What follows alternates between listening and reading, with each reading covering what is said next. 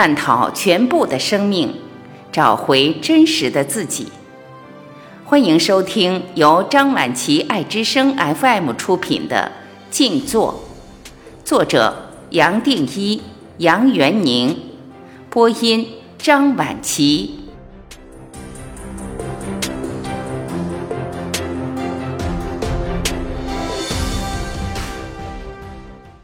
第三十二章：功夫深浅，面对欲望，放下信心与正知见。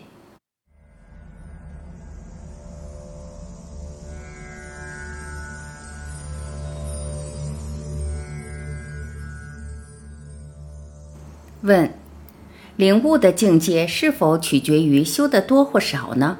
换句话说，勤于静坐的人，是不是更容易悟到真实自性？答：你要谈的是功夫深浅，也就是投注于静坐的心力是否会影响境界。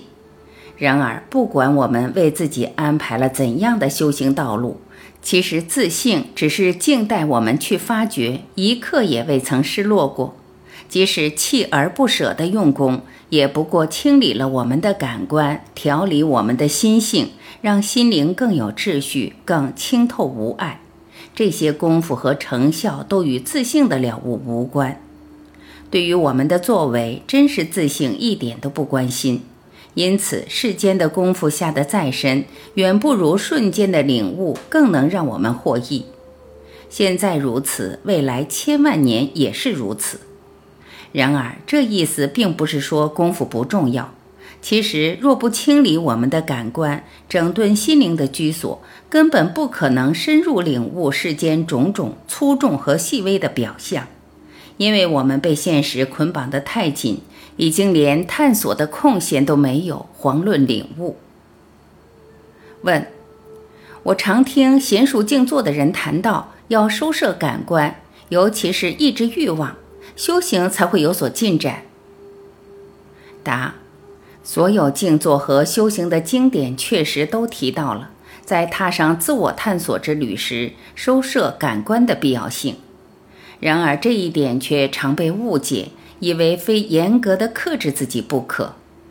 我经常看到修行者困在自责的泥淖，认为自己修到了这地步，怎么可以对某人或某事仍有渴望，却忘了关键是要认识到，当感官被撩起了。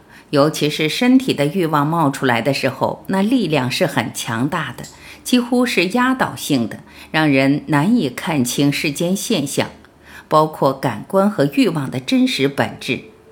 即使如此，和欲望抗争，其实是和一个根本不存在的错觉斗争。对感官欲望的否认和挣扎，反而为心灵更添一层困境和烦恼。结果只是在无谓的追逐和否认里原地打转，毫无意义。正确的知见是，明白我们既生为人，就不免有种种生理的需求，包括饮食、呼吸、睡眠、休息，以及各种因环境或自身而生的种种冲动。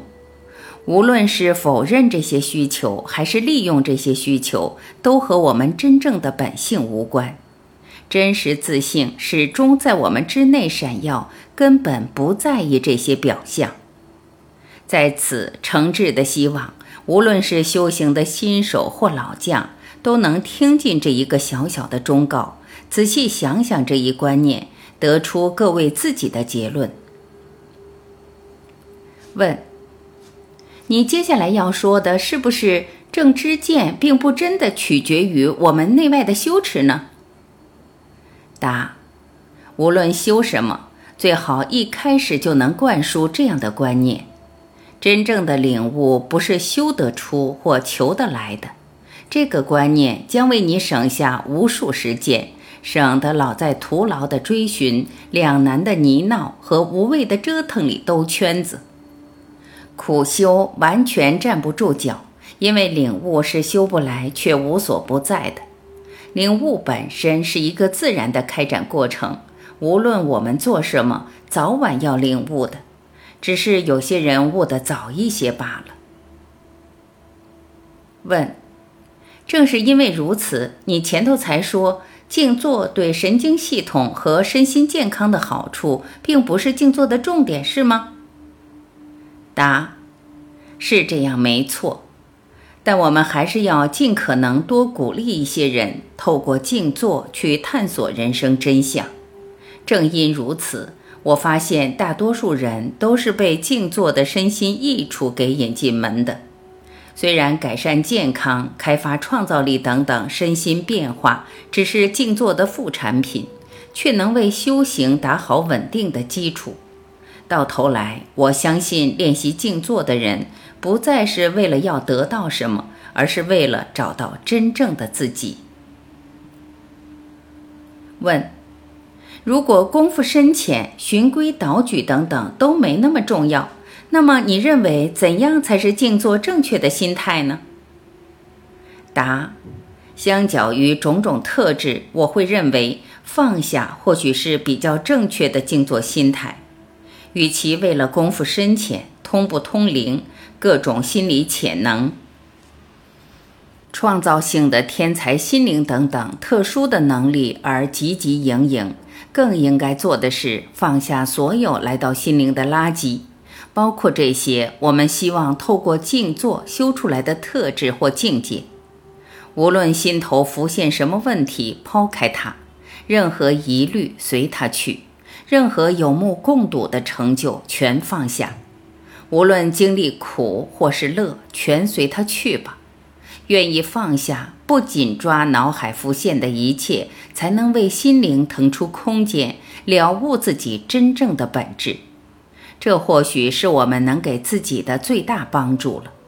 我必须说，到了最后的最后，就连放下本身都不重要了。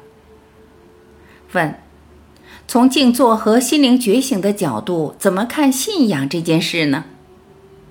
答：信仰是静坐不可或缺的一环，但我这里所谈的信仰，可能和你所理解的有很大的不同。你可能认为信仰就是武断或主观的宗教系统，甚至认为那有迷信的色彩。大多数人也认为信仰是无理可循且盲目的。然而，我在这里要谈的信仰，其实是一种透过修行不断积累的笃定感。